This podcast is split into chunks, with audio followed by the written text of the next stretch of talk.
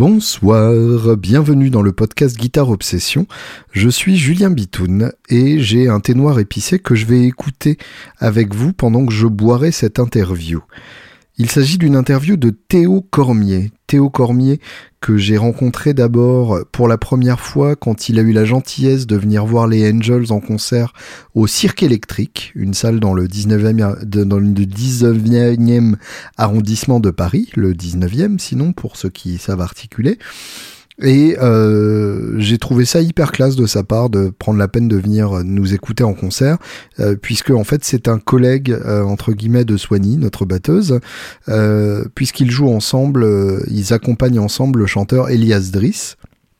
Et donc j'ai bien aimé euh, euh, ce, petit gars euh, à la dégaine qui ne paye pas de mine avec sa casquette Beatles qui semble définitivement vissée sur sa tête. Et puis ensuite je l'ai invité à la, à la release party de notre album Big White Moon au piano vache. Il est venu jouer sur le titre Big White Moon justement. Et là, euh, bah, il est arrivé euh, toujours avec sa casquette Beatles et il a scotché tout le monde. Euh, il y a eu un, moment de grâce absolue au moment où il a où il a fait son solo sur ce titre et, tout le monde s'est regardé en mode mais c'est qui ce, ce mec? Bah voilà, c'est un homme extrêmement talentueux, hyper fan des Beatles, au-delà de sa casquette, qui a un jeu absolument magnifique et très personnel. Il fait partie de, cette nouvelle génération de, guitaristes, très jeunes, qui a trouvé son style euh, très vite, ou en tout cas qui semble avoir trouvé son style très vite, puisque euh, euh, bah moi, à leur âge, j'avais pas du tout un style aussi personnel et, je ne savais pas aussi bien qui j'étais. j'étais toujours perdu entre entre mon amour pour Dream Theater et Alice Cooper ou entre les, les Stooges et Dalice Dilemma. Euh, qui se souvient de Dalice Dilemma? Levez la main. Bon, c'est pas inoubliable, hein, j'avoue. Mais bref, euh, un, peu comme Swan Vaud que vous avez déjà entendu, ou Kim Melville que vous entendrez à la Guitar Fest euh, si, si celle-ci a lieu, ou que vous entendrez dans ce podcast le, le, cas échéant, sont des gens donc à la fois très jeunes mais extrêmement talentueux et qui ont un son et un style bien reconnaissable. Donc c'est euh, c'est très impressionnant et ça fait plaisir puisque euh, c'est pas tous les jours qu'on croise des, des, musiciens aussi talentueux et leur jeunesse laisse penser qu'ils vont encore continuer de, de développer leur style et que, et que ça va donner des, des vraies étincelles dans les décennies à venir. Voici donc Théo Cormier. Et euh, cet épisode, évidemment, comment peut-il en être autrement, est dédié à la mémoire de François Hubrecht, euh, journaliste pour Guitar Part notamment, et puis évidemment guitariste, euh, un, homme, un homme bien. Merci François.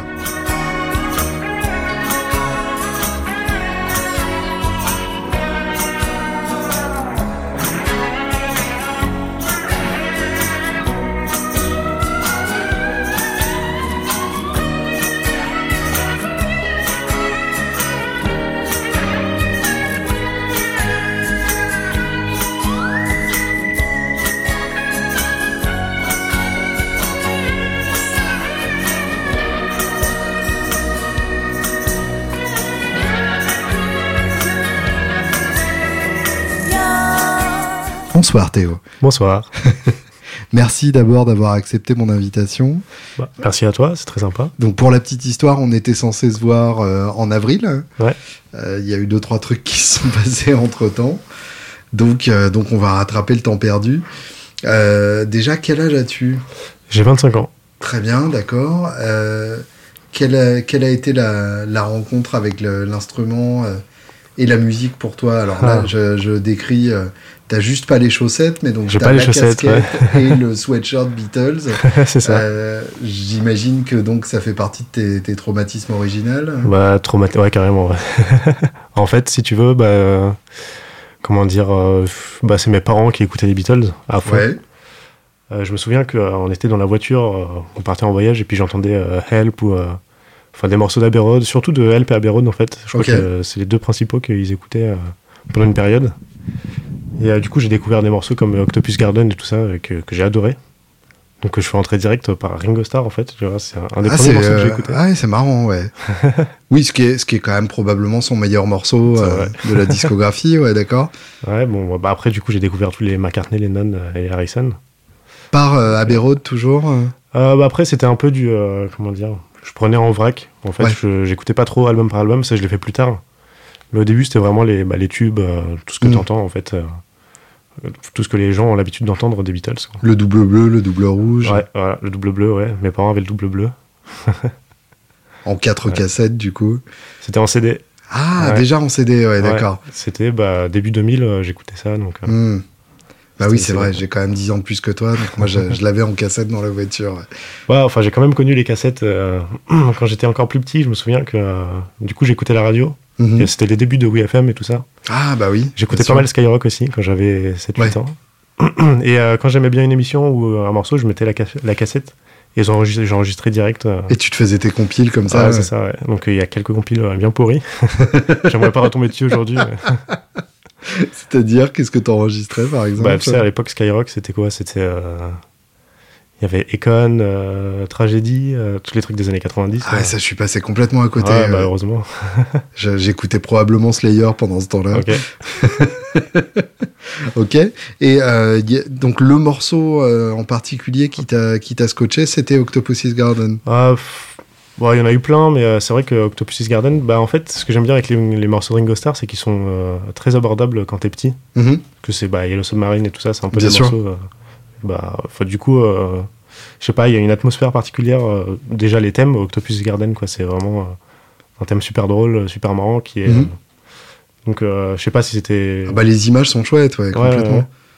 Et voilà, puis sinon, bah, après, j'ai fait, quand j'ai grandi, j'ai vraiment fait album par album. Hmm. Et là, c'est là que j'ai vraiment découvert en fait à quel point c'était complètement dingue, à quel point ce groupe est complètement ouf. Tu, tu te souviens du moment où tu as réalisé que c'était gigantesque? Euh, je, en fait, je, je, me suis dit ça à chaque fois que j'écoutais, euh, que je découvrais des nouveaux morceaux ou que j'écoutais un mmh. album. Euh, donc je me le dis encore aujourd'hui quand je découvre des trucs, je me dis putain, c'est pas possible. Pour moi, c'est euh, un moment très précis. Ouais. J'avais un, un, ami dont le papa m'avait gravé sur CD l'intégrale en MP3. Ok. Puisque c'était le début des lecteurs CD qui faisaient aussi MP3. Et du coup, je m'étais fait une période où j'écoutais que les Beatles pendant facilement un an. Et euh, j'étais en train de rentrer chez moi et j'écoutais Revolver. Et je suis arrivé à la fin de l'album. Et je suis tombé donc sur Tomorrow Never Knows. Et j'ai attendu devant la porte de ma maison avant de rentrer pour écouter le morceau en entier. Et je me souviens avoir, euh, avoir complètement bugué sur ce morceau-là, euh, en me disant, mais attends, les, les, gens sont au courant que les Beatles ont fait ça. Enfin, Voilà, parce que personne parle de ce morceau, à part les initiés. Et enfin, pour moi, c'est un morceau complètement dingue. Quoi. Mais il y en a beaucoup des morceaux comme ça que, euh, qui sont pas très connus. Mm-hmm. Et euh, en fait, tu te dis, mais euh, c'est peut-être même mieux que des tubes qui, ont, qui sont faits. Moi, je me souviens que j'ai eu un gros choc quand j'ai écouté Tout Robert Soul. Mm. Je crois que c'est c'est pas mon album préféré. Je pourrais pas dire que j'ai un album préféré. Uh-huh. Mais je me souviens qu'il a quand même pas mal. il m'a fait vriller. Ouais. Parce bah, que tout est super cohérent en fait, du début à la fin. C'est, je crois que j'ai jamais vu un album aussi logique j'ai mm. jamais entendu un album euh, du début à la fin, tout est super cohérent et les tubes, enfin, les mélodies sont géniales. Même en termes de production, c'est peut-être le plus beau. Euh, il est plus chaud que Revolver, euh, plus cohérent que, que, le double blanc. Il y a, y a, un truc assez magique effectivement sur, sur Rubber Soul. Et tu vois, même le double blanc, qui est quand même. c'est pareil, c'est un peu des, des, des bribes de. Enfin, c'est du vrac un peu de chacun. Bien sûr. Et pourtant, je le trouve très cohérent. Donc c'est peut-être aussi lié à la production, quoi. Mais... Finalement, oui, bien sûr. Mm. Oui, c'est tout est euh, très creusé dans les médiums, un peu vide dans le son, euh, et c'est ça qui donne sa, personnalité à l'album mm. aussi. Puis bon, t'as des as des sommets aussi là-dessus, quoi. Mais mais ouais, j'ai cette sensation que que effectivement, bon, Tomorrow Never Knows, c'est pour moi c'est l'exemple type parce que c'est un, un morceau dont on dont on peut retrouver des traces euh, 20 ans ou 30 ans plus tard euh, dans, dans, plein de groupes. Mais, euh, mais même au-delà de ça, des titres comme Hey Bulldog ou Cry Baby Cry, enfin, t'as, t'as, Sexy Sadie, enfin, t'as plein de titres comme ça euh, euh, qui sont un peu passés sous le radar et qui pour moi sont au moins aussi bien que, que les autres, ou les, les, le All Brown Shoe de Harrison, des trucs comme ça où vraiment à chaque fois c'est brillant, quoi. Et dans chacune de ces chansons, tu as une idée géniale, soit de son, soit un solo incroyable. Ouais, carrément. Bah, Le son, il y a des, ils sortent des sons, des sons de, de l'espace quand même. Enfin, ah oui, oui, c'est ça. Là, j'écoutais encore il y a pas si longtemps, je me disais, c'était sur quoi? C'était sur un morceau de Rubber Soul il y a un son de guitare qui est complètement ouf. Je, mhm. m'étais toujours dit, putain, j'adore ce son. Et on, enfin, au début, je me demandais si c'était la basse qui était. Euh, enfin, ils avaient mis une pédale, enfin, du coup, s'ils avaient foutu l'ampli à fond quoi, sur, la, sur la basse. Ou euh, si c'était juste une guitare. Et en fait, c'est bien la guitare hmm.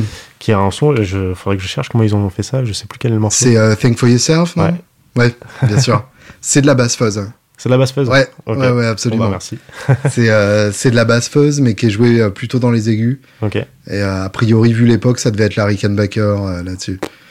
Mais bah, oui, c'est fabuleux le côté, euh, le côté paix de mouche comme ça, euh, qui s'écrase à mort. Ouais, ouais, c'est très beau. Euh, bref, donc tu, tu découvres les Beatles. Est-ce que tu commences la gratte à peu près en même temps ou est-ce que c'est venu plus tard Non, mes parents m'avaient acheté, une, enfin, ils avaient acheté une guitare pour mon frère et moi à cette époque-là. Donc j'avais mhm. peut-être 10 ans. Et en fait, je l'ai jamais touché. C'était une guitare classique ça m'attirait pas, je sais pas. Euh, tu sais, essayé des trucs, puis en fait, quand tu quand t'as pas de prof ou quoi, bah tu joues 5 minutes, puis tu dis en fait c'est nul ce que je fais, donc ça sert à rien. Ouais, surtout une classique, c'est pas très flatteur en plus. Et en fait, c'est venu plus tard, ça a commencé quand j'étais au collège et que je commençais à écouter euh, les Red Hot, euh, les Guns N' Roses, ACDC, tous ces groupes bah, des années 70, 80. Uh-huh. Et là, j'ai commencé à m'y mettre. J'ai commencé par la basse en fait. D'accord. Ouais, pendant un an. Et mon frère, lui, avait, avait commencé à la guitare, donc euh, de temps en temps, je touchais un peu à la guitare. Euh, une vieille Squire bien pourrie. Euh. t'as as commencé la basse dans l'optique de jouer avec lui ou parce que c'est un instrument qui t'attirait? Non, c'est parce qu'en en fait, il voulait commencer la guitare. Mm-hmm. Et moi, j'ai dit, j'étais un peu jaloux et je voulais faire du mimétisme, je pense. Donc j'ai dit, bah ok, je vais faire la basse. Qu'à cela ne tienne. voilà, c'est ça. Et pour, pour Duff McKagan ou pas particulièrement? Non, même pas c'était comme ça, je voulais faire de la basse. Hmm. J'ai dit, bah, s'il fait de la guitare, je vais pas faire de la guitare aussi, je vais faire de la basse. Logique. Donc, euh, on a fait ça, puis euh, au final, euh, on n'a pas inversé le rôle, mais moi, je suis parti vers la guitare. Quoi. Ouais. Ouais, voilà. Et qu'est-ce, que, qu'est-ce qui t'a d'abord scotché dans la guitare? À quel moment tu t'es dit. Là, bah, c'était surtout, c'était surtout Slash, en fait. J'étais un gros, hmm. gros fan au collège et au lycée. Un gros fan de Slash, ouais. Donc, euh, c'est marrant parce que la vague était déjà passée quasiment à ton époque, non? Bah, carrément, ouais. Parce que, enfin, là, au collège, moi, euh, je... 93, j'avais 10 ans. Donc, le moment où je suis arrivé au collège, c'était c'était déjà quasiment la fin. Ouais, bah. Spaghetti Incident a dû sortir quand j'étais en cinquième, quoi. Donc, effectivement, toi, bah, moi, ans plus tard, bah. c'était Ouais, Chinese Democracy devait déjà être en train de sortir. J'ai même pas écouté en fait. Euh, je sais pas du tout comment il sonne cet album. bah, comme un très bon album de Nine Inch Nails euh, qui a coûté très très cher à être fait. Quoi. Bah ouais, du coup, c'est. Euh, en fait, j'écoutais tous ces vieux groupes. Euh, Mais comment t'es tombé sur Slash alors euh, à l'époque? Comment? Bah, c'était les débuts d'Internet, enfin les débuts. Ça ah, vraiment. tu vois, tu commençais à tomber sur des vidéos YouTube et tout. Hmm, d'accord. Et puis on s'échangeait tout avec les potes du collège, du lycée, bah, surtout avec les, les, potes de mon frère en fait, qui étaient un peu plus âgés. Et donc, qui, qui, nous refilaient plein de morceaux. et puis c'était le début du téléchargement aussi. Bien sûr. Donc euh, je me souviens quand téléchargeait pas mal avec euh, LimeWire. Oui, bien sûr, juste après la mort de, Napster. Ouais. Et là, en fait, tu découvrais plein de trucs. Tu, euh, tu téléchargeais des fichiers comme ça, sans trop te dire, bon, bah, je vais peut-être tomber sur un virus. Non, on s'en fout. et en fait, tu découvrais, j'ai découvert plein de groupes comme ça, c'était super. Ouais. Et voilà, puis après, il y a eu YouTube avec tous les, clips qui sont sortis, enfin, qui ont été foutus sur, sur YouTube. Et c'était le début des. Enfin, le début. C'était pas le début des, des tablatures, je pense pas, mais il y avait un très bon site internet qui regroupait toutes les tablatures. C'était uh-huh. incroyable. Du coup, je, passais mon temps là-dessus. Euh, dès que je rentrais de l'école, je faisais ça. Excellent. Même avant de partir à l'école. Euh. T'avais pas de prof, du coup, tu, tu te Non, j'ai commencé autodidacte, ouais. ouais.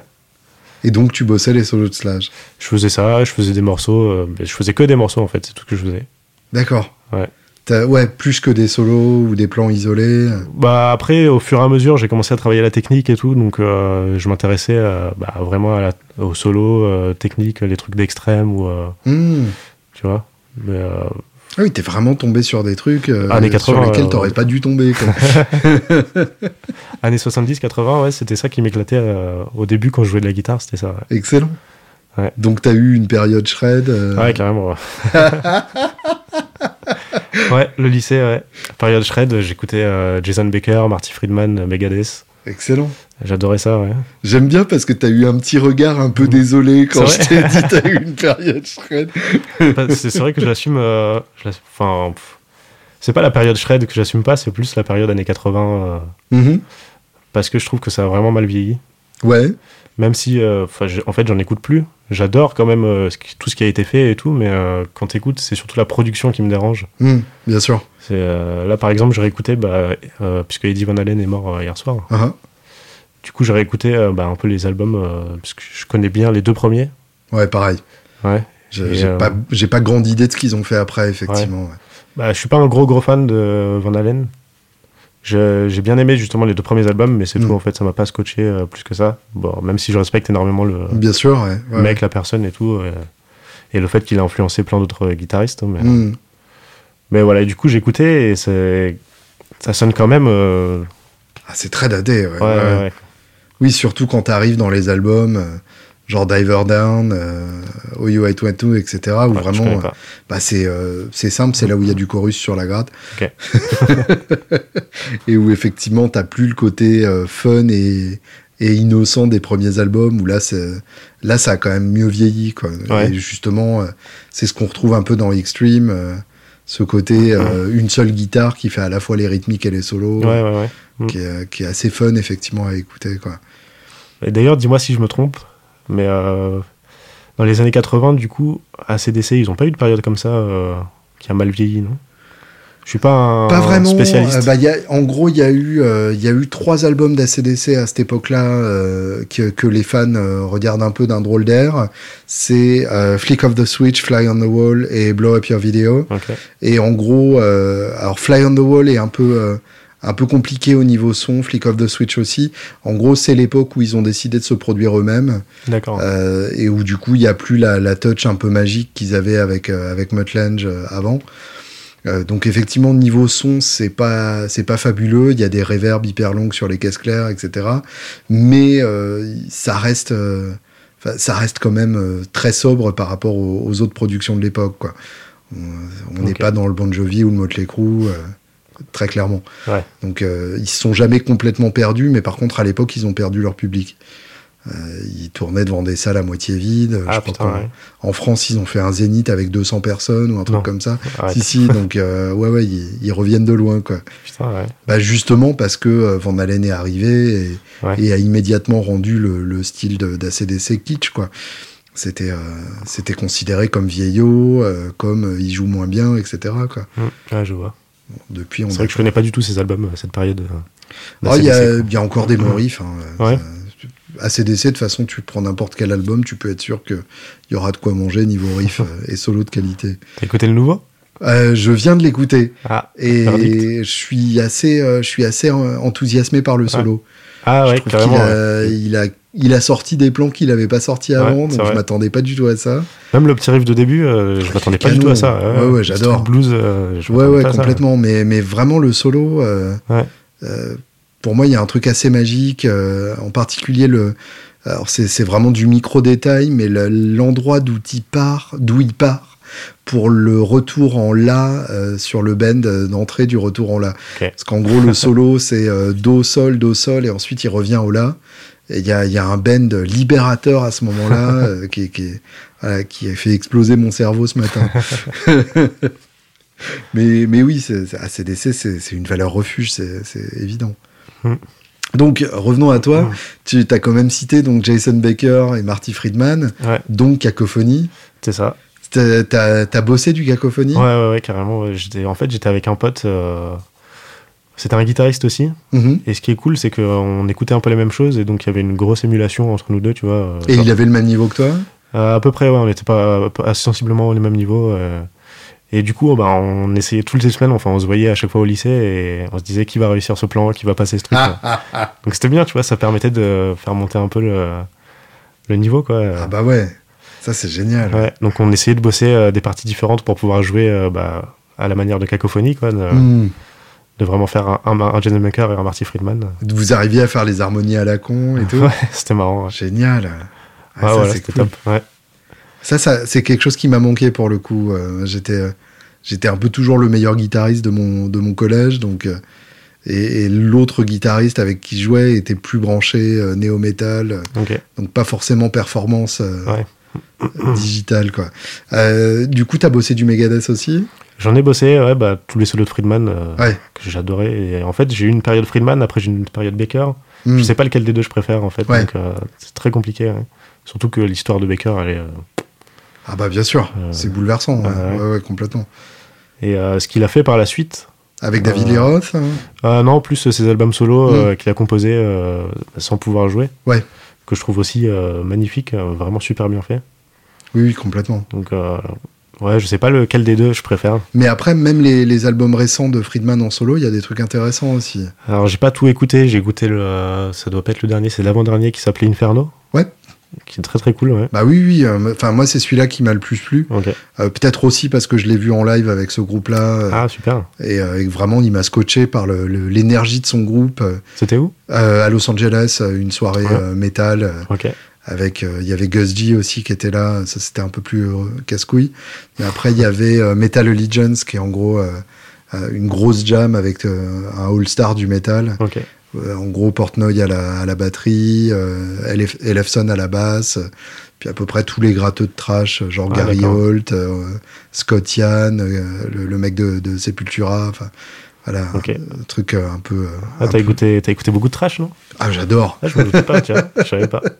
oui, je suis, mais je suis fan de Megadeth. Ouais. Pour le coup, euh, j'ai ma, ma, vie est, liée à Megadeth en ça que j'ai découvert Guitar Village en interviewant Marty Friedman. C'est vrai? Ouais. Euh, qui était endorsé Crate à l'époque. Donc c'est Patrice Vigier qui, qui importait Crate, qui m'a dit tu peux aller interviewer Marty Friedman euh, dans ce magasin à Daumont que je connaissais pas. Donc je suis arrivé deux heures en avance. Il faisait du CD d'occasion, donc j'ai acheté Abbey Road en CD à l'époque. tout est lié, quoi. et, euh, et, ouais, récemment, justement, j'ai lu le, le, bouquin sur Rust in Peace que, que Mustaine vient de sortir. Et, euh, et, donc, je me suis replongé encore une, une, fois, une fois de plus là-dedans. Mais j'avoue que je j'hésite entre Chris Poland et, Marty Friedman. Ah, je connais pas bien la période de Chris Poland, moi. Bah, il y, a, y a essentiellement euh, l'album Peace Cells. Ouais. Et euh, je trouve qu'il fait vraiment des trucs assez, euh, assez dingues là-dessus. En termes de, de, de, de, sonorité, de bend euh, volontairement faux. Enfin, il y a, y a, un truc assez chouette. Quoi. Mais c'est vrai que c'est vrai que Friedman m'a complètement retourné la tête. Ouais, ouais. Et, et, pour le coup, j'ai jamais eu le, le, niveau suffisant pour bosser les solos de, de Rust in Peace. Moi, je me suis plus concentré sur Euthanasia, où les solos sont un peu plus rock et, je crois que plus accessibles techniquement. Quoi. Ah ouais? Ouais. Génial. Je crois que c'est le. Bah, en fait, c'est les trois euh, Rust in Peace, Euthanasia et euh, Countdown, to, Extinction, to Extinction. Ouais. je crois que le meilleur, enfin, pour moi, le meilleur, c'est Euthanasia. Ouais. Parce qu'en fait, t'as quand même un. Euh, comment dire T'as un côté qui est très. Euh, pas commercial, mais tu vois, c'est quand même des compos ah bah, qui sont. Quasi pop, ouais, bien sûr. Ouais, voilà. T'as des, as des refrains assez mélodiques et tout. Mm. Donc et moi, j'adore ça, en fait. J'adore les trucs un peu pop, euh, un peu commerciaux. Bien sûr. C'est pour ça que j'aime les Beatles, quoi. Bah oui, oui, bien Dès sûr. Un peu de mélodie, euh, je trouve ça super cool. Bah, un, truc comme les, les, arpèges du refrain de Train of Consequences. Euh, ouais. On the train of consequences, my pocket life's on style. Il y a, y a, un truc, enfin, pour moi, c'est un mélange assez idéal que, que, peu de groupes ont réussi finalement. Même Metallica est pas complètement allé de ce côté-là. Ouais. Euh, et, et c'est pour ça aussi que j'ai aimé Cryptic Writings et, et Risk, euh, qui sont un peu plus chelous. Mais j'ai pas euh, écouté en entier. Cryptic Writings en particulier se, se réécoute bien euh, si, si, tu trouves l'occasion. Mais, euh, mais, mais ouais, effectivement, j'ai toujours été jaloux des, des, mecs qui arrivaient à passer les plans de, de Holy Wars et de, et de Hunger 18. Quoi. Ouais, putain, quel morceau. Ça fait longtemps que j'ai pas écouté, mais. T'es euh, encore capable de, de, jouer ce genre de plan à l'heure actuelle hein? Faudrait, faudrait que je le retaffe, quoi. Mais ouais. C'est ça le souci, en fait. C'est que vu que je fais plus de technique. Euh, oui, bien sûr. Vu que j'en fais plus tellement, bah. Il me faudrait quelques jours pour euh, me remettre dedans, quand même. Et donc, à quel moment s'est fait le, le, pivot? La transition d'arrêter la technique, c'est ça? Ouais, de, entre shred et, et, le euh, guitariste de, de, très bon goût que j'ai connu euh, récemment. Euh, c'était il y a quelques années, mais qu'est-ce que j'ai commencé à écouter à ce moment-là Je sais plus. Je me suis mis à écouter des trucs. je crois que c'est parce qu'il y a eu Kirk Fletcher, Josh Smith, tous les, Mmh, toute la nouvelle génération de guitaristes blues, tu vois. D'accord, ouais, donc c'est assez récent, quoi. Bah ouais, c'est pas si vieux que ça, ouais. Ouais. Les Doyle Bramal 2. Euh, euh, Ouais, carrément. hmm. Euh, attends, je suis en train de réfléchir, mais.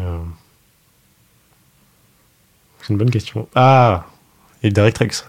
Ah, yes, d'accord. Ouais. Il y a eu Trucks que j'ai euh, du coup que j'ai bossé avec le bottleneck et sans bottleneck. Hmm. Et du coup, euh, enfin, ouais, ça a un peu été une révélation dans mon jeu, euh, Un album en particulier? Tous. Ouais, d'accord. Non, bah surtout Revelator, Hmm. qui donc t'as Midnight in Harlem dessus. D'accord. C'est par, c'est comme ça que j'ai découvert le mec. Et puis c'est aussi parce que je m'étais coupé un doigt et que je pouvais plus jouer de guitare. Ah ouais? Je m'étais coupé un doigt, enfin gentiment, comme, bah, comme maintenant. hein. Ouais, ouais, d'accord. Et euh, ouais, du coup, j'ai pas pu jouer de guitare pendant euh, peut-être euh, un mois et demi. ok. C'était assez violent, quoi. Ah ouais, j'imagine, ouais. Et euh, je savais pas quoi faire. Je commençais, de- enfin, j'avais déjà fait un peu de bottleneck et tout, donc euh, je savais qu'il fallait que je le bosse encore parce que c'était un truc que je, je voulais développer. Hmm. Et à ce moment-là, en fait, j'ai découvert Derek Trucks, et donc c'est là que j'ai dit bon bah allez, c'est parti. Ouais, il y a, il y a- il y a pire comme motivation pour laisser le bottleneck, effectivement. Alors, Ouais. pour le coup, moi, Derek Trucks, je suis un peu passé à côté. C'est vrai? J'admire le son du mec, son jeu, etc. Mais euh, les albums que j'ai écoutés, il me manquait des compos. Je trouvais ça un peu, Ouais. euh, un peu jam euh, entre Coltrane et musique hindoue, mais où, où je voyais pas vraiment où il voulait en venir. Ouais, bah parce que euh, à mon avis, c'est vrai que euh, les morceaux sur les albums, ça s'écoute, mais c'est vrai qu'ils sont pas non plus euh, Mm. incroyables.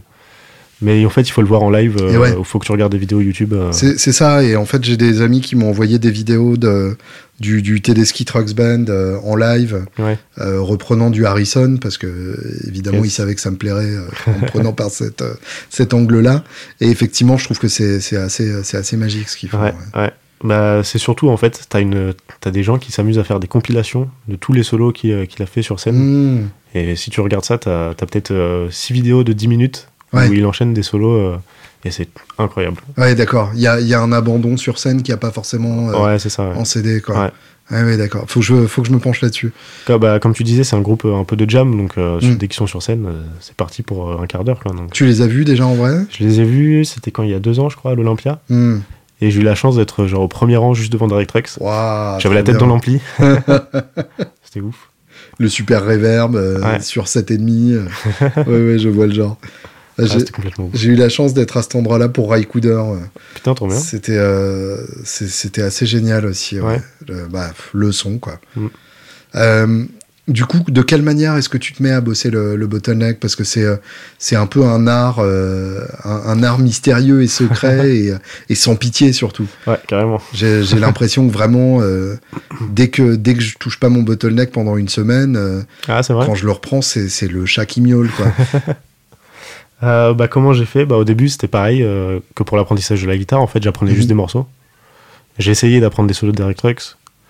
Et euh, je me suis vite rendu compte que en fait, euh, il fallait bosser le truc euh, vraiment mécaniquement. Quoi. Donc, Ouais. euh, bah, j'ai commencé à faire des gammes, de la penta, en respectant bien, tu vois, Ah ouais, tout simplement. Ouais. ouais c'est pas con ça. Et en, en doigté dans les boîtes normales ou plus en restant sur une corde Sur une corde, ouais. Ouais. Enfin, j'ai fait un peu tout, tout ce que je pouvais faire. Quoi, pour, au début, tu sais, tu fais juste. tu fais sonner une note. Mhm. Ensuite, sans glisser, tu vas sur la suivante en essayant d'être juste, mais sans glisser. Sans tu vois, glisser, vraiment- donc en soulevant le. ouais, vraiment ouais. euh, essayer de tomber vraiment sur la frette. Hmm, D'accord. Après, tu fais la même chose en glissant. Et après, tu fais ça sur toute la gamme, euh, sur, sur une corde. Ouais. Et ce qui est très cool en plus, c'est que ça te permet de développer un peu le jeu hori- horizontal. euh, Bien sûr. Donc même quand t'as pas de bottleneck, en fait, bah, ça te- ça t'ouvre des nouveaux chemins. Quoi, Ouais, et puis ça permet de se sortir d'un mauvais pas euh, plus facilement aussi que qu'en restant vertical, effectivement. Ouais. Mais ça t'est venu naturellement, le, le côté vibré au bottleneck, Euh, le, le côté euh, étouffé avec la main droite euh, pendant que tu joues? Bah ouais, assez quand même. Ce...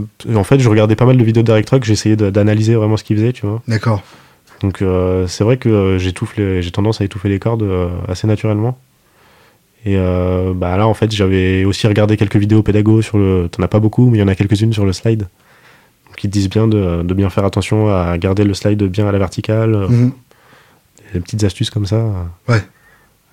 Ouais, parce que enfin, le, le slide tel que je le vois, c'est du c'est du micromanagement euh, à, à tous les niveaux. Euh, Bah, en fait, je pense que vraiment, euh, partout, tu as des petits détails auxquels il faut faire gaffe. C'est vrai que c'est particulier sur le slide, c'est beaucoup comme ça, tu as beaucoup de petits détails à gérer. Euh, mais c'est comme ça sur toutes les techniques, hein, je pense. Euh, ouais, c'est Quand pas tu fais du legato, de l'aller-retour, Hmm. C'est toujours des micro-détails. Ouais, c'est vrai. Mm. Et t'as l'impression que ton, ton jeu au slide a, a bénéficié à ton jeu normal, entre guillemets Ouais, carrément, ouais. Ouais. Et c'est ça qui me fait vraiment plaisir parce que euh, du coup, j'essaye de me.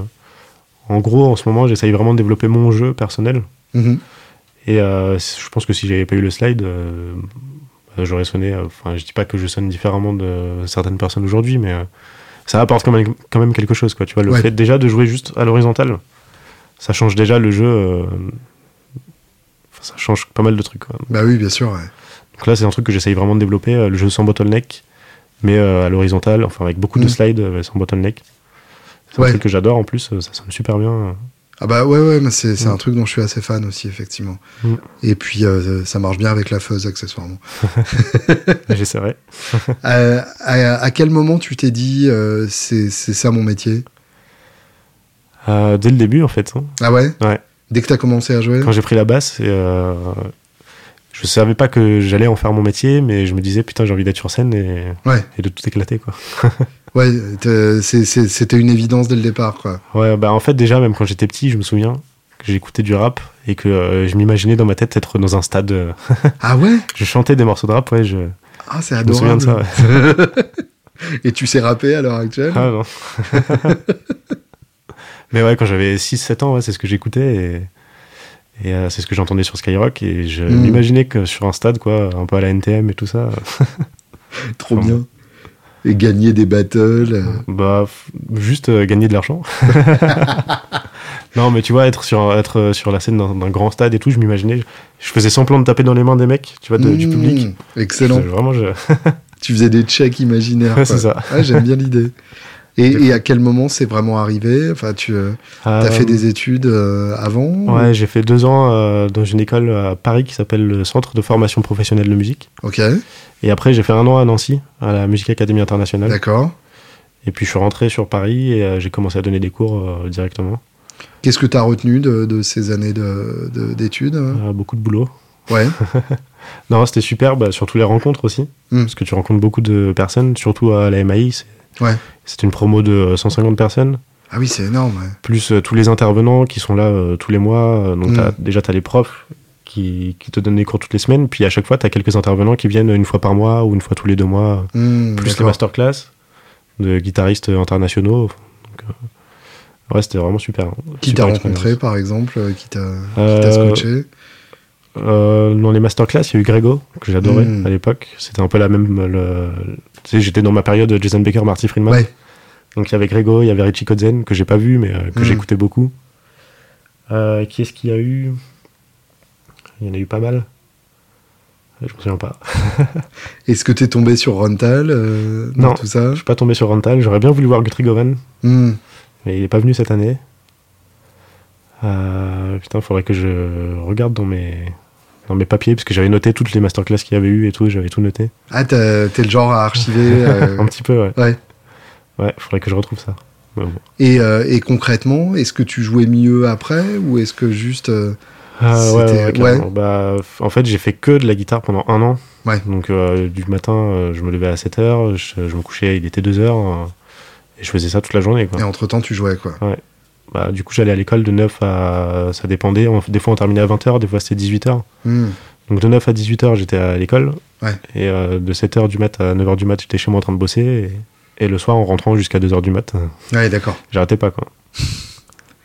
Et les cours, c'est théorique aussi, j'imagine Le matin, en général, c'était comme ça. Nous, c'était que le matin, t'avais les matières théoriques. Hmm, Donc euh, théorie appliquée, solfège. euh. Et l'après-midi, c'était du jeu en groupe. Excellent, Ouais. d'accord. Donc en fait, t'avais aussi des batteurs, des bassistes, euh, des chanteurs qui étaient là. Et oui, ce qui manque à beaucoup de shredders, en vrai.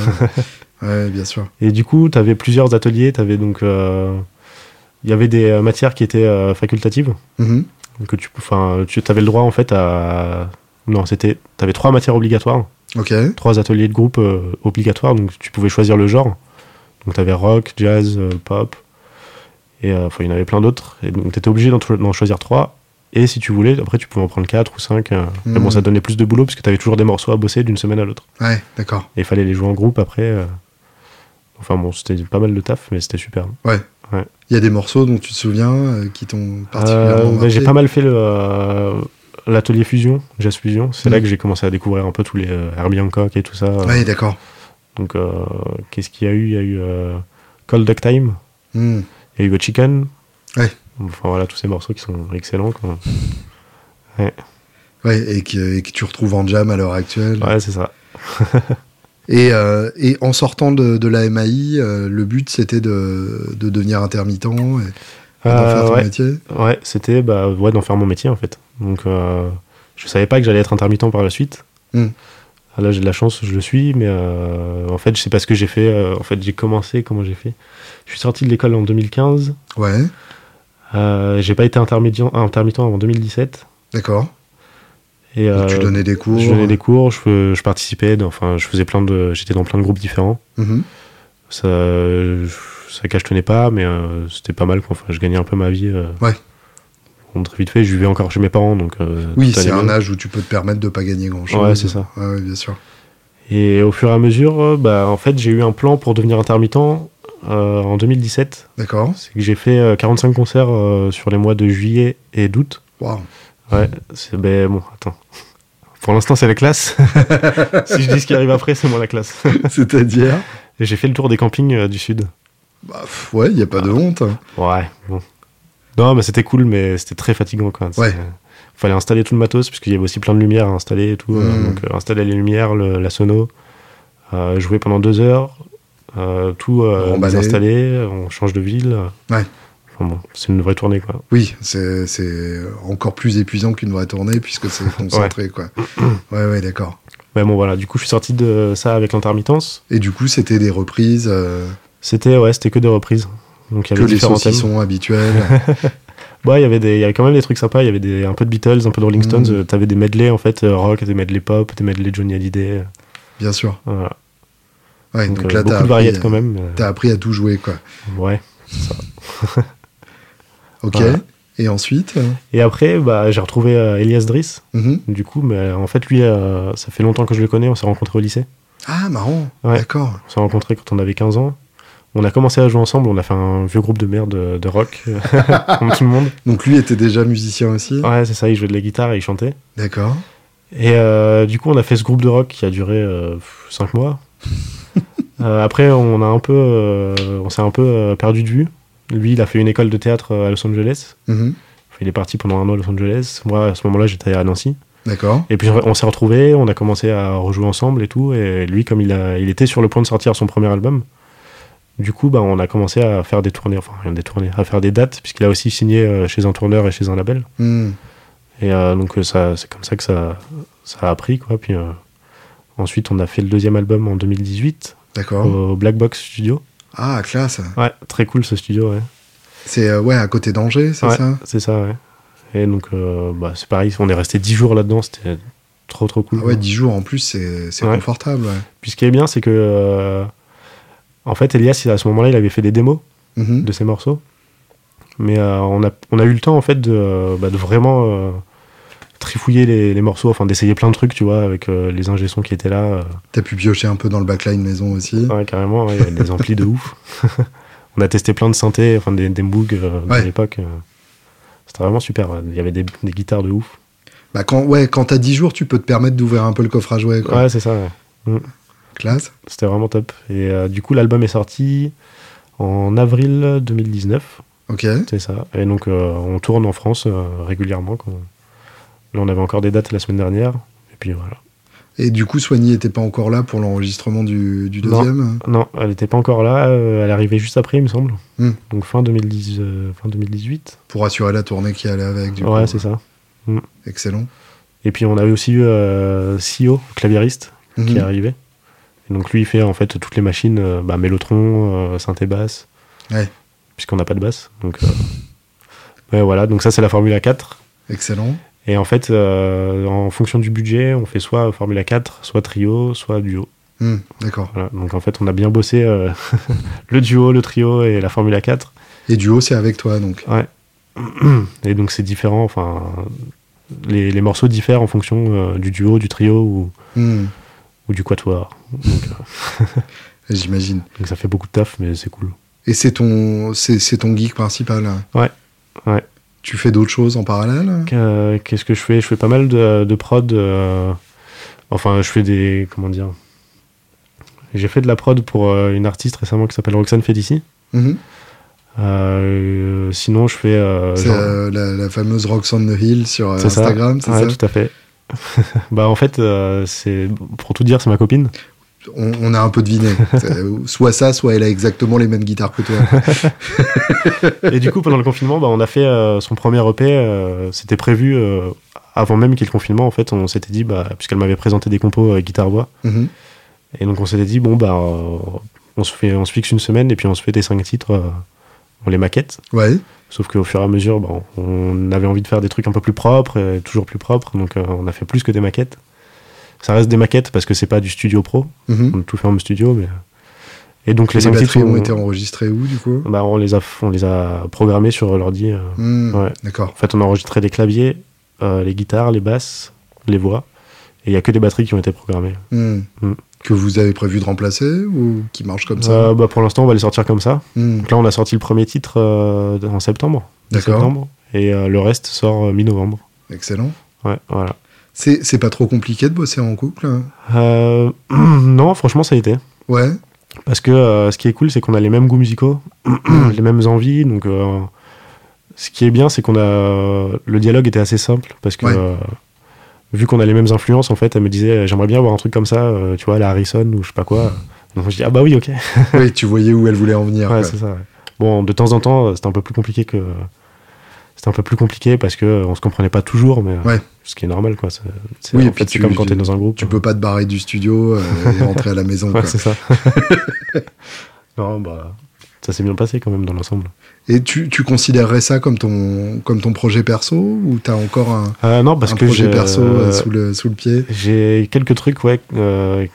ça fait longtemps que j'ai envie de sortir un truc, mais, Mhm. euh, mais les compos sont pas terminés. D'accord Et euh, sinon, il y a un projet sur lequel je suis depuis euh, quelques années, là, depuis au moins trois ans, que j'ai toujours pas eu les, les couilles de sortir. c'est un projet d'arrangement, euh, de, c'est des reprises en fait, des reprises de, des Beatles, des Doors, Radiohead, tous les groupes que j'adore, tous les Beach Boys et tout ça. Mhm. Et c'est des reprises instrumentales. Wow. Euh, ouais. Et euh, bah, là, je vais. euh, je suis en train de travailler dessus. En fait, j'en sors de temps en temps. Je fais des vidéos. Ok. Là, la prochaine, ce sera peut-être Dire Prudence, Hmm. Version blues euh, à la Directrix. Excellent. J'essaye, ouais, en fait de les Avec réharmoniser. le thème au slide, du coup Ouais, ouais. Terrible. Je vais voir encore comment je fais ça, mais euh, je pense que c'est la prochaine qui va sortir. Ah, c'est une chouette idée, ça. Ouais. J'étais parti dans un délire pour les, pour les 50 ans de Pet Sounds, donc il y a, il y a 3 ans, euh, ou 4 ans même d'ailleurs. Je, je me suis dit que j'allais réarranger l'album en acoustique solo. Ah, trop bien. Et euh, je suis arrivé quasiment à toute la face A. Et puis, en fait, j'ai réécouté l'original et je me suis rendu compte que ça servait à rien. mais euh, mais il y a, y a des trucs assez chouettes, hein, genre Ouais. euh, Don't Talk, Put Your Hand on My Shoulder. C'est ma préférée. Au niveau, euh, au, au niveau harmonie, euh, il y, a, y a un truc assez chouette à faire. Ouais.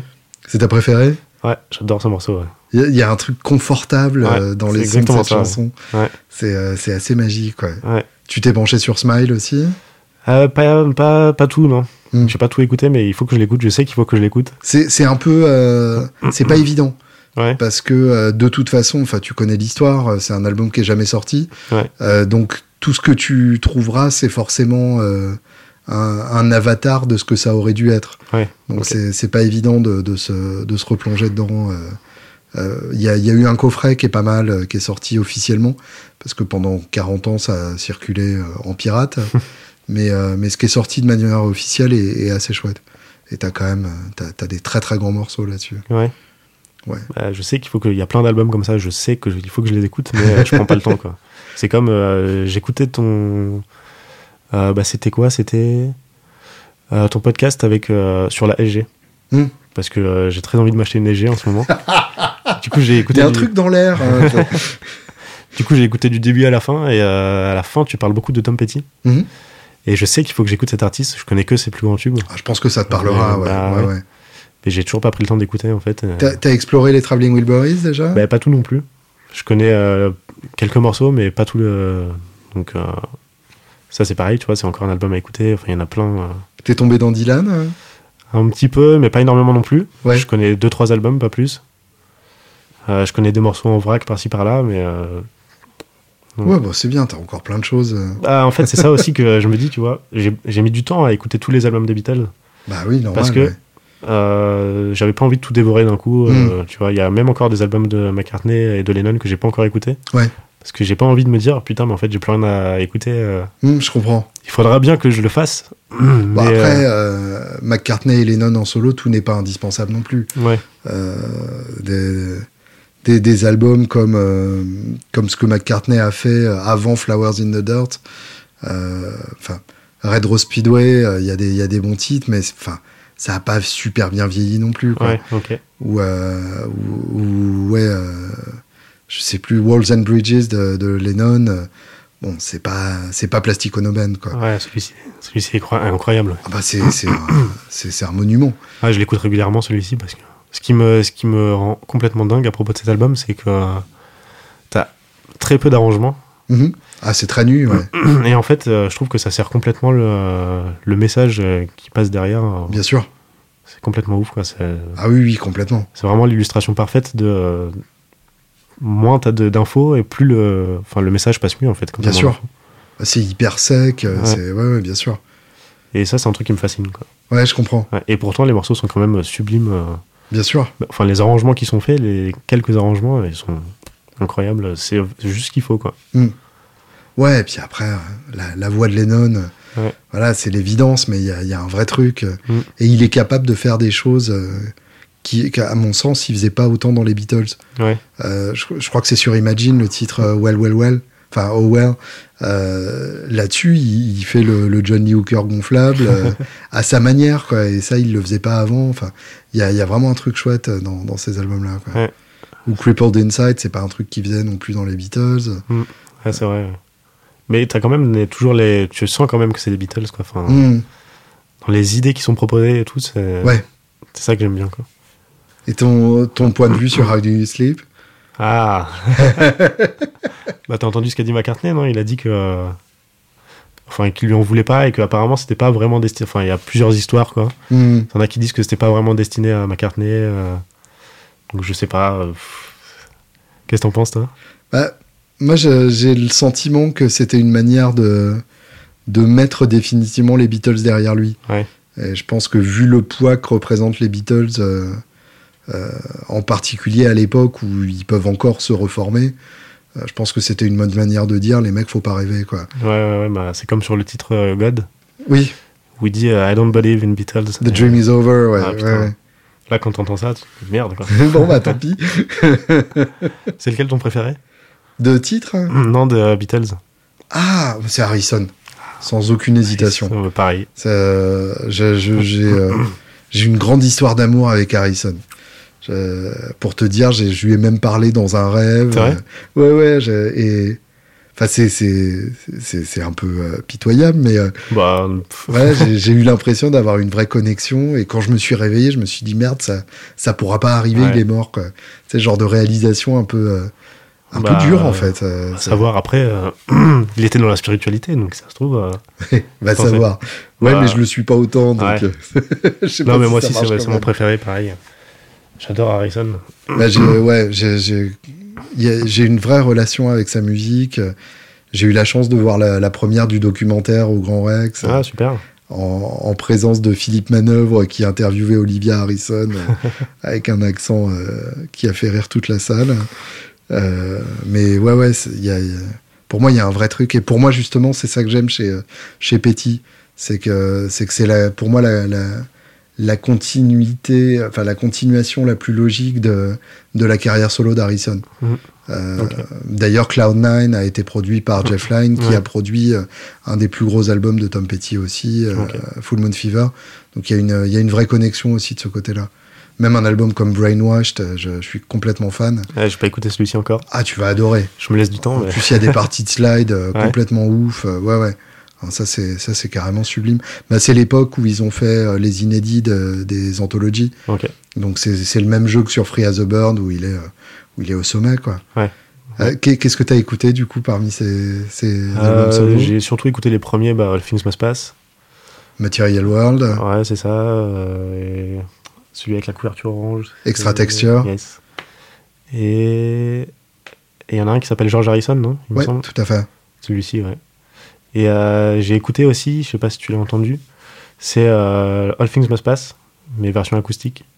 Oui, les démos. Ouais. Oui, bien sûr. Incroyable, je trouve que. c'est incroyable. J'arrive pas à savoir si je préfère l'album produit ou les démos. C'est chanson par chanson. Ouais. Pour moi, euh, typiquement Beware of Darkness, il est mieux en version acoustique. Ouais.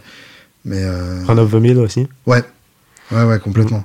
En même temps, il faut dire que la prod de. Merde, qui c'est qui a fait la prod C'est Spector. Spector, ouais. J'ai un peu du mal, moi, quand ah, J'aimerais bien une version déspectorisée, euh, comme ils ont fait pour les It justement.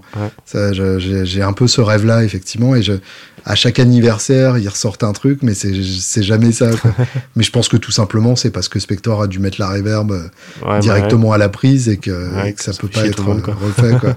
bah ouais, ouais, c'est un peu dommage. Effectivement. Enfin bon, du coup, ça donne quand même un côté super particulier à l'album, euh, qui bien est sûr. cool aussi, mais. Mais, mais ouais, des, des chansons comme Wawa ou La Dit Down, euh, t'as tellement de couches qu'au bout d'un moment, tu. Bon, d'accord, elle est où la chanson là-dessous, quoi Mais, ouais, c'est ça. Euh, mais, mais ouais, ouais, je, tout à fait d'accord. Euh, t'as as exploré un peu ces, ces, bandes originales de films aussi? Non, pas, pas encore. Non. C'est ce qu'il a fait pendant les Beatles, pour le coup. Là, il y, y, a des trucs intéressants. Bah, c'est le premier truc qu'il a fait, non? Wonderwall Music, ouais, ouais, ouais, complètement. Bah ouais, faut que, faut que j'écoute tout ça, mais. J'ai peur d'arriver à la fin et de me dire putain, il n'y a plus rien. Ah bah il y a un moment où ça arrivera. Bah ouais. mais, mais ouais, en parlant d'acoustique, même les, les démos du double blanc aussi euh, sont, sont, incroyables. Ah putain, ça je. Ouais, puisque j'ai acheté le double blanc, euh, la réédition qu'ils ont fait. Le, coffret, ouais. ouais c'est super. Bah pareil pour Abbey Road aussi. Euh. Bah oui, bien sûr. Ouais. Bah, la, la, moi, ce que j'ai adoré sur le Abbey Road, c'est la, version de I Want You, où, où le voisin vient gueuler, enfin, où ils disent que les voisins ont gueulé. C'est ouais, ouais, c'est assez génial. Et euh, ouais, pour le coup, euh, com comment t'as comment as compris Harrison? À quel moment tu t'es dit il y a un truc spécial dans l'écriture de, de, ce mec-là? Euh, Je crois que ce, ce que j'aime bien chez lui, c'est son côté vraiment envoûtant en fait. Tu hmm. vois, le, fait de mélanger musique indienne avec musique occidentale. Ouais. Déjà, quand j'écoutais les compos, bah Uh, Inner Light, par exemple, c'est un morceau que j'adore des Beatles. Uh, Within You and Without You. Mm-hmm. Enfin, tous les morceaux de Harrison. Euh, Love You Too sur, euh, sur Revolver aussi. Ouais, ouais, ouais, carrément. Puis même euh, les Something, Here Comes the Sun. Ouais, bien sûr. Qui ont moins le côté indien, mais qui sont quand même sublimes. Et puis c'est aussi sa philosophie. Il y a un moment où j'étais pas mal. il m'avait un peu embarqué dans la ah spiritualité. ouais, ouais, il m'a convaincu. j'étais pas à fond comme lui, mais je sais pas, parce que en plus d'être des super musiciens, je trouve qu'ils étaient aussi philosophes quand même, ces mecs. Ah bah, bien obligés. Ouais, ouais, ouais. Je pense que Pour l'époque et tout ça. Euh, quand, quand, quand tu atteins ce, degré d'exposition à 22 ans, euh, mm. tu es obligé de te trouver une spiritualité. Euh, bah, sinon, sinon, tu pètes un plomb, quoi. Ouais, et puis quand tu, quand tu regardes les paroles, en fait, mm-hmm. et que, par exemple, bah, ce qui me vient à l'esprit, ça, là, c'est. And in the end, the love you take. De McCartney. Is equal to the love you make en fait, à la fin ça, de, de Ouais. Il y a plein de phrases comme ça qui, euh, je sais pas, qui font écho et je trouve mm. que, en fait, ça te fait réfléchir et tu te dis, mais putain, en fait, c'est des vrais philosophes, quoi. C'est complètement ouf. Bah, Là-dessus, euh, Inner Light est assez chouette aussi. Euh. Ouais, mais alors c'est pas Harrison qui l'a écrit, ça. C'est vrai? C'est un poème. Ah, je savais pas. C'est un poème qu'il a mis en musique. D'accord. J'étais déçu aussi. ouais, bon. C'est quand même Harrison. de la, même manière que Tomorrow Never Knows, c'est euh, le livre des morts. Euh. oui, oui, mais bah, en même temps, il y, a une manière de le mettre en musique aussi. Euh. Ouais, bah ouais. Ouais, ouais d'accord. Cool, j'ai appris un truc. Et du coup, t'as as essayé de bosser son jeu aussi? Bah, pas tellement. Ouais. même les Beatles, j'ai retranscrit quelques morceaux, mais pas plus que ça, en fait. Et. Hmm. Je sais pas si c'est parce que j'ai peur que euh, peut-être ça désacralise un peu euh, les, les morceaux ou quoi, tu vois, je sais pas. Il y a un truc qui me, qui me dit. Euh, enfin, j'ai pas envie de. Je sais pas. Je pourrais pas expliquer, mais de temps en temps, je le fais. Mm-hmm. Et je me rends compte à quel point c'est encore. je me dis putain, mais merde, mais pourquoi je le fais pas tout le temps? Parce que c'est trop bien. je découvre encore des trucs, tu vois, quand je, quand je relève un morceau des Beatles, je me dis, mais en fait, il faudrait que je fasse que ça pour vraiment découvrir ce qu'ils faisaient et tout. Ouais. Et il y a une autre partie de moi qui me dit, euh, laisse tomber, euh, enfin. Bah, Il y a un côté hyper agréable à jouer euh, de, Ouais. de certains solos, effectivement, d'Harrison. ouais, c'est vrai. C'est vrai, c'était lequel Je sais plus, mais je me souviens m'être dit la même chose. J'avais relevé un truc d'Harrison et je m'étais dit, putain, c'est trop cool à jouer. Ouais, c'est ça. Ce côté un peu moelleux, qui, est, qui est vraiment, qui est vraiment jouissif. ouais. Mm. Mais donc le côté euh, monter un tribute aux Beatles, euh, c'est pas quelque chose qui te. Bah, j'y ai pensé, mais je me suis dit, euh, si c'est, enfin, j'ai peur que ça me dégoûte des morceaux. Ouais. Tu vois. Ou alors que je les entende vraiment du- d'une autre façon. Mhm. Par exemple, s'il y a un chanteur qui a, parce qu'au final, en fait, j'ai déjà fait quelques tributes. Et quand tu te chantonnes la tête après, dans, quand, quand tu te chantonnes la musique dans la tête, apparemment, tu te rends compte que t'as plus les mimiques de Lennon ou McCartney, mais euh, du mec Mmh. qui chantait, euh, Ouais. tu vois. Et je trouve ça dommage. Ouais, je comprends. Voilà. Donc euh, non, je, peux jouer quelques morceaux comme ça, mais pas, pas monter un tribute complet. Et quel est ton point de vue justement sur un truc comme les, les bootleg Beatles ou les, ou les Fab Four? Bah moi je trouve ça super cool. hein. De toute façon, j'ai un, pote qui fait ça. Mhm. C'est génial, mais bon après il y en a, il y en a tellement. Ouais. Tu connais la, bah, la Beatles Week à Liverpool? Oui, bien sûr. Ouais. T'es déjà allé, non? Non. Ah, Moi non plus. Non, je suis allé à Liverpool euh, Ouais. en pèlerinage le jour de la sortie de Let It Be Naked. Ok. Euh, J'ai eu cette chance-là que j'étais euh, à Londres en année à l'étranger à ce moment-là. C'était quelle année? Euh, 2004, je pense. Et du coup, j'ai pris un bus jusqu'à Ah, Liverpool. je suis arrivé à 23h. j'ai passé la nuit à marcher jusqu'à Strawberry Field. Euh, je me suis fait Ah, emmerder. putain, t'es- d'ailleurs. ouais, putain, parce que c'est loin, hein, c'est pas à côté. C'est pas à côté, non. Et puis, Ouais. tu traverses pas que des quartiers euh, Ouais, faciles. Mais, euh, mais ça valait le coup. Euh, J'y suis arrivé pour le lever de soleil, justement. Ah putain, énorme. Et le lendemain, j'ai acheté Let It Be Naked chez, chez le disquaire du coin, après avoir visité le musée sur les docks. Mais Et, Excellent ce musée. Ah ouais, ouais, c'est fabuleux. C'est Ouais. très très bien ce qu'ils ont fait. Et Strawberry Fields, c'était ouvert à, ce- à cette époque-là non? Non, non, non, il y avait juste la grille, quoi. Ok. Ouais, Euh, parce que- Je voulais voir la grille, je voulais voir Ouais. la plaque Penny Lane, et puis ça, ça suffisait à me rendre heureux, quoi. Bah ouais, pareil. Et, euh, et après, je suis allé bah, dans Londres, je suis allé voir Savile Row, évidemment. Ouais. Mais, euh, mais bon, évidemment, il n'y a plus les, les, les bureaux d'Apple. Mm.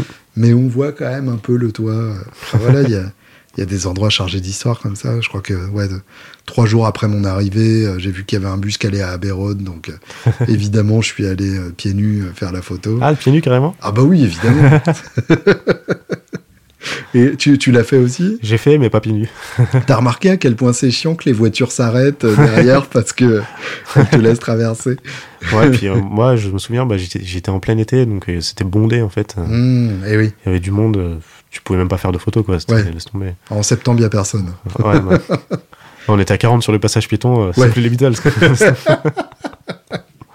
Et t'es allé à l'intérieur aussi? À, à Ouais. Non, non, non.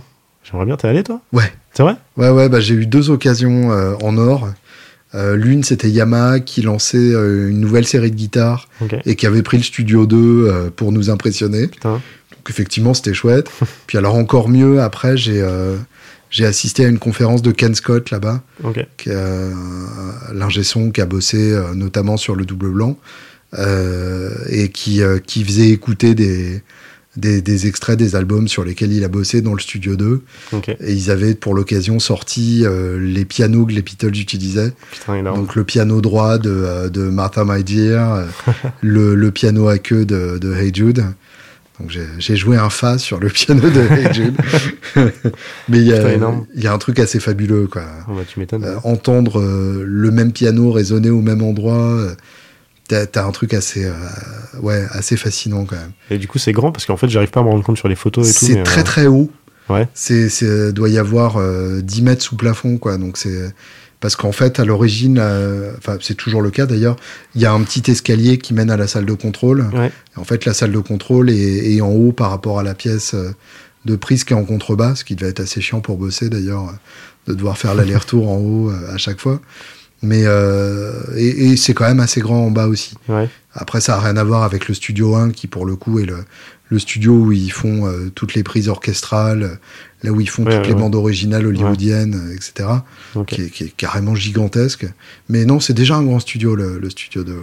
Putain, bah ouais, ça c'est un de mes rêves. Euh, ah bah ça trop aller là-bas. Ouais, ouais, Ah bon, on verra. Bref, après, euh, c'est pas complètement inaccessible de se prendre une journée là-bas. Et, bah, je sais pas comment ça se passe, si ah tu bah, peux rentrer comme studio, Hein, donc tu, oui, ok tu payes une journée et t'enregistres là-bas, euh, voilà. C'est pas inaccessible? Il me semble que j'avais demandé, c'était genre 2000 balles. C'est bon, évidemment c'est plus cher qu'un studio normal, euh, mais, euh, mais par rapport à l'histoire de l'endroit, c'est pas, pas non plus délirant. Et d'ailleurs, je suis curieux, t'as lu le bouquin euh, de Geoff Emerick? Oui, bien sûr. Qu'est-ce que t'as pensé de euh, ce qu'il a écrit sur George Harrison? T'as pas envie de savoir ça. T'as pas envie de le voir comme ça. Je, trouve ça, je trouve ça assez dur. Hein. Ouais, bah, c'est ce que mais, je me suis dit aussi. Euh, mais en même temps, je pense qu'il est ultra fan de, de McCartney et, ultra loyal de McCartney. Et donc, je, je, peux comprendre qu'il l'écrive. Ouais, mais je sais pas, j'ai du mal à croire ce qu'il écrit en fait je pense que c'est très largement euh, exagéré. et, ce que je me suis dit. Et puis c'est un point de vue de toute façon. Enfin, c'est. Euh, je, pense que. Bon, enfin, je sais pas, je trouve ça un peu salaud de, de foutre ça dans un bouquin euh, qui va être lu par des millions de, fans. Ouais, mais c'était le but.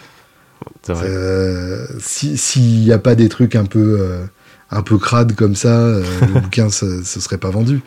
le bouquin de, Ken Scott, qui par exemple est, hyper consensuel par rapport à ça, a eu beaucoup moins de succès. Ouais, je l'ai pas lu. Il est, il est très bien, mais il parle beaucoup de Bowie aussi. Euh, et du Mahavishnu Orchestra et de Zappa. Enfin, il, a quand même croisé pas mal de gens intéressants. Quoi.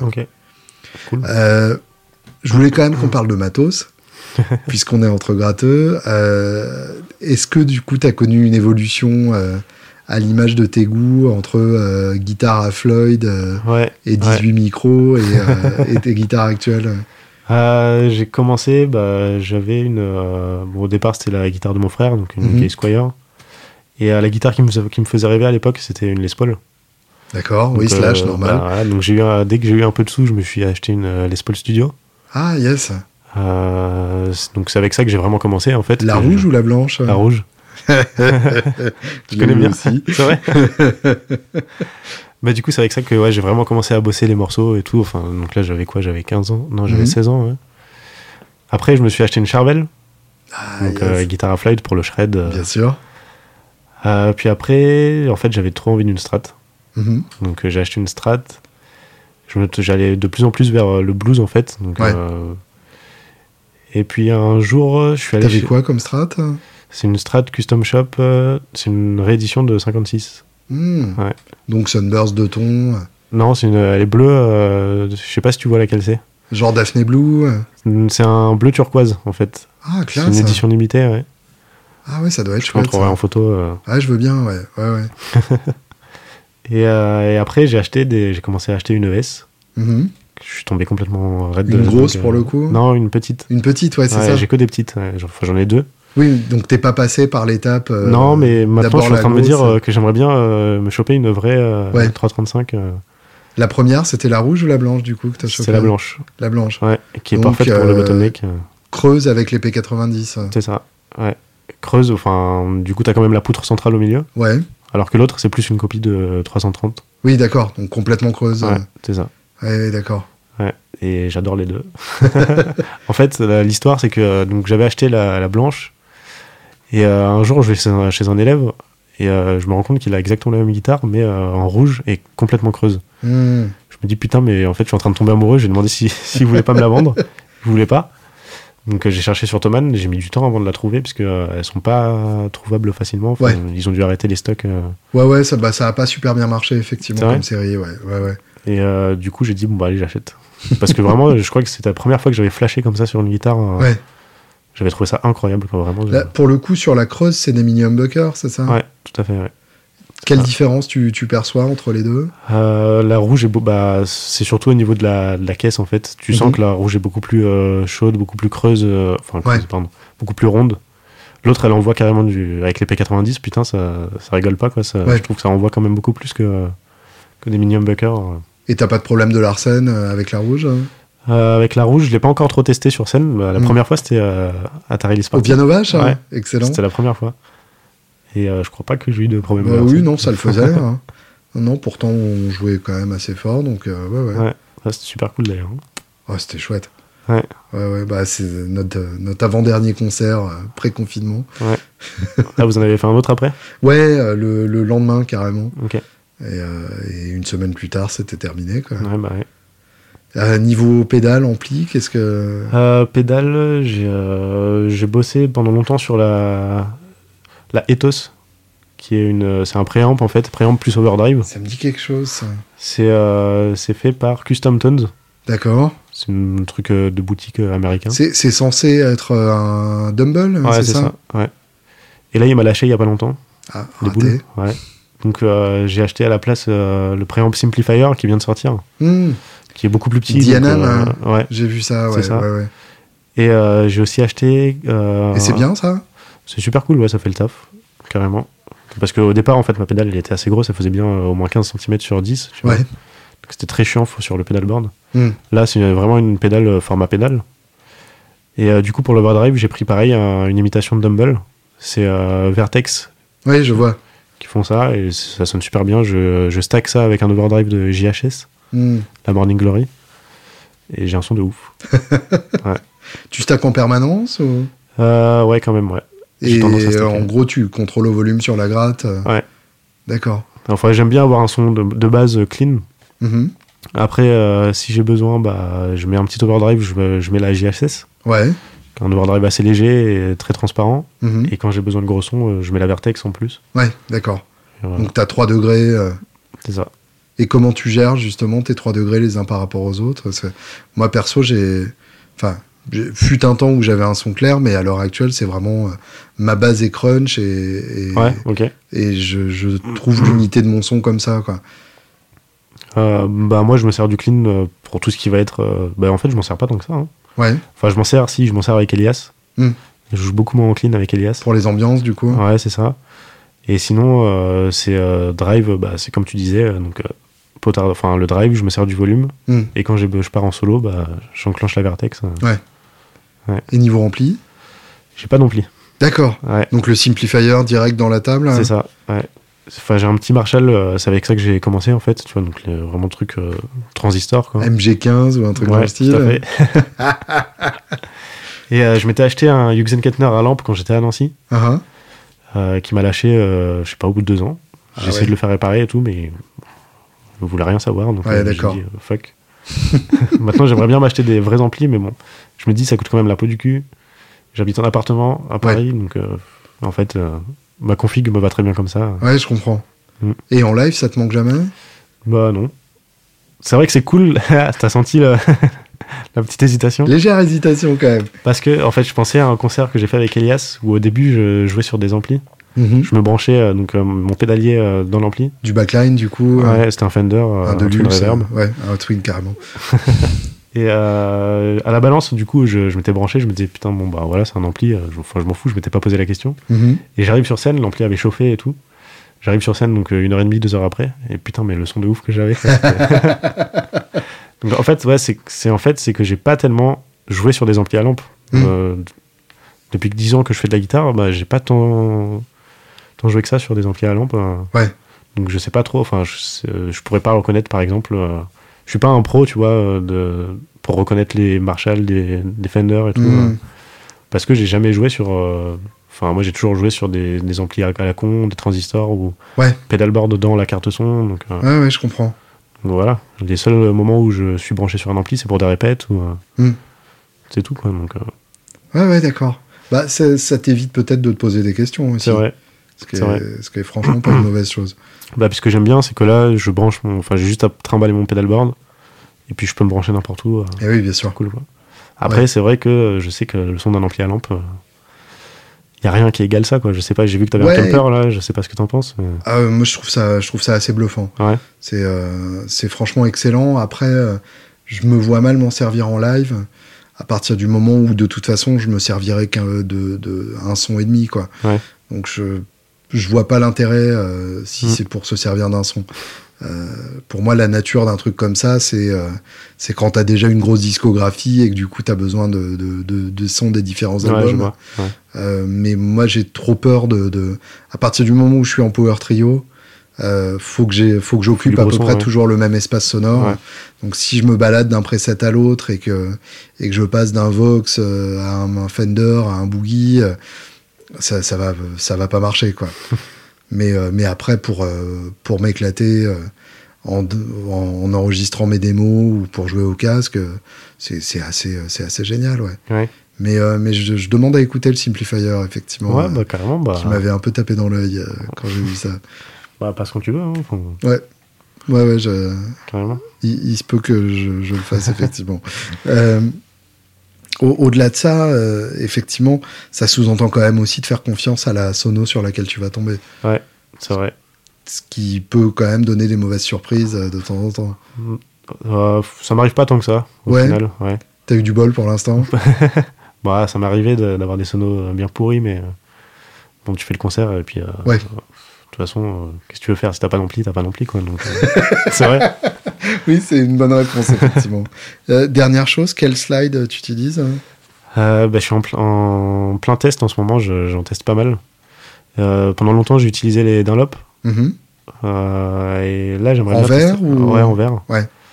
Et bah, tu sais, il y a Ariel Posen, Joel Andres qui utilise beaucoup le slide. Mm-hmm. Du coup, j'ai acheté un modèle signature en je sais pas ce que c'est la matière, mais enfin, c'est un truc un peu en acier. Euh. Oui, d'accord. J'ai pas aimé parce que je trouve ça trop lourd.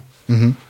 Donc je reviens sur le verre, et là j'aimerais bien me trouver les slides qu'utilise Derek Trucks, mais euh, je les ai pas trouvés encore. Mm, d'accord. Donc euh, ça me serait tardé. Ouais, qui, qui sont pas loin de ce que ce qu'utilisait Dwayne Holman. Ouais, c'est ça. Bah, c'est comme les, petites bouteilles de. Ouais, les bouteilles de médicaments. Ouais, c'est ça. Ouais. bien sûr. Je crois que je crois qu'ils les ont réédités à l'identique. Ouais. Ouais, ouais, en cherchant le même la, même recette de verre, etc. enfin, je, crois que ça se trouve effectivement. C'est vrai que je trouve ça. Euh, pourquoi le verre euh, Pour le euh, son, pour le confort Les deux. Ouais. Ouais. Bah, je, dirais, j'ai tendance à dire que sur acoustique, vaut mieux, vaut mieux utiliser un, un bottleneck en acier. Uh-huh. pour électrique, je trouve que le, verre va très bien pour le côté beaucoup plus doux en fait. Ouais. Beaucoup plus chaud. Enfin moi c'est ce qui me va en fait. Après, euh, toi, tu utilises des bottlenecks en acier, non? Euh, Non, moi, c'est euh, c'est de la. C'est de la poterie, enfin de la, de la porcelaine, quoi. D'accord. je sais pas si c'est de la porcelaine, mais enfin le, truc qui ressemble à de la porcelaine. le, le, le le signature de Joe Perry, je le trouve ah, vraiment très bien. D'accord. mais mais c'est chiant parce que c'est fragile quoi. Et j'ai eu le même problème avec le verre. Alors le verre c'est encore pire parce que c'est très léger. Euh, avec moi c'est un concert et demi d'espérance de vie. donc euh, donc effectivement je me suis rabattu là-dessus et, et j'ai toujours un, un, métal en réserve parce que ça au moins je les casse pas quoi. Ouais c'est sûr. j'en ai j'en ai pété pas mal aussi comme ça. Bah ouais c'est ça. Bah, pour peu que tu bah, t'as pas le problème mais pour peu que tu le poses sur un ampli. Euh, en général à la première vibration il est par terre quoi. Euh, Dernière question rituelle du podcast. Tes trois albums euh, sans lesquels la vie serait une erreur. Oh, putain, c'est trop dur. si on oublie tous les albums des Beatles, parce que je pourrais pas choisir. C'est un peu facile, mais ok, admettons. Bon, attends, je vais essayer. All Things Must Pass. Ouais. Mais tu vas avoir que des Beatles dedans, hein. c'est pas grave. ok, bon, mettons les Beatles de côté alors. Ah putain, merde. C'est dur, hein Je sais. Euh, alors, je dirais All Things Must Pass, Pet Sounds. Uh-huh. Et euh, LA Woman. Ouais, il y a eu pire, effectivement. merci beaucoup, Théo. Bah, merci à toi, c'était un plaisir.